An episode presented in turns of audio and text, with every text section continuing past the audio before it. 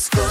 Il est 7h sur Radioscope, le journal avec Greg Delsol. Bonjour Greg. Bonjour Guillaume, bonjour à tous. À la une, Caroline Garcia renversante. La Lyonnaise s'est qualifiée pour les huitièmes de finale de l'Open 6e Sens Métropole de Lyon hier devant son public au Palais des Sports de Gerland. Menée 1-7-0 face à l'Italienne Camilla Giorgi, 29e joueuse mondiale.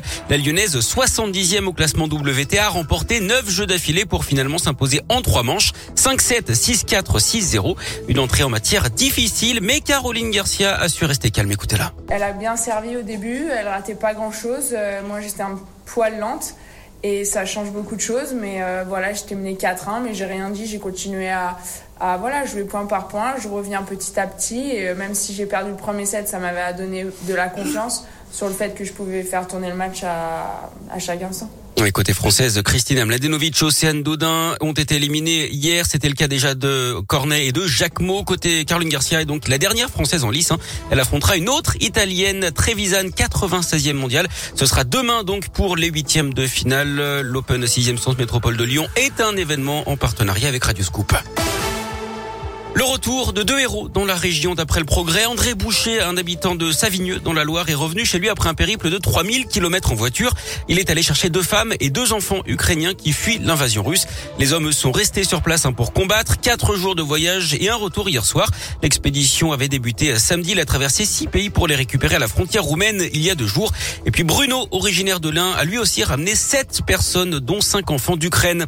Sur le terrain, l'armée ukrainienne annonce l'arrivée de troupes russes à Kharkiv, la deuxième ville du pays qui aurait attaqué un hôpital. Sur le plan diplomatique, le président américain Joe Biden l'assure, le président russe Vladimir Poutine est, je cite, un dictateur plus isolé que jamais. Le président Emmanuel Macron convoque lui un nouveau conseil de défense consacré à l'Ukraine ce matin à 9h. C'est le troisième depuis euh, le début de l'invasion russe. Concernant les risques de crise énergétique, Joe Biden a annoncé cette nuit que les États-Unis allaient débloquer 30 millions de barils de pétrole de réserve. C'est pour stabiliser les marchés. Il y en aura même plus si nécessaire. Au total, 60 millions de barils devraient être débloqués par une trentaine de pays. Trois nouveaux candidats ont franchi une étape cruciale dans la course à l'Elysée. Éric Zemmour, Marine Le Pen et Nicolas Dupont-Aignan ont reçu plus de 500 signatures d'élus. Si tous ces parrainages sont validés, ils pourront se présenter à l'élection présidentielle. Les dépôts de parrainage s'achèvent vendredi.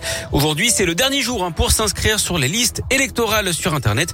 Vous avez jusqu'à vendredi pour le faire en mairie. Des billets de train Lyon-Paris à 5 euros. C'est le bon plan proposé par la SNCF à l'occasion du lancement des Ouigo Lent, des lignes classiques assurées par des voitures Corail rafraîchies qui assurent la liaison entre Lyon-Perrache et Paris-Bercy à partir du 11 avril. Des billets à 5 euros donc seront mis en vente aujourd'hui et demain. Un gros excès de vitesse. Samedi, un motard a été intercepté à 173 km heure au lieu de 90 sur la nationale 6 à Dardilly en direction de Lyon.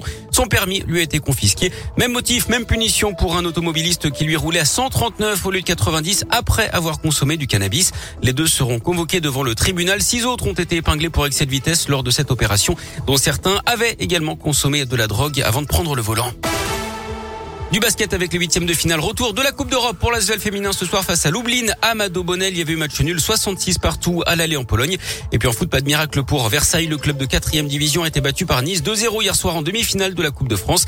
Les Niçois qui connaîtront leur adversaire ce soir avec l'autre demi entre Nantes et Monaco. Match à suivre en clair sur France 3 à 21h15.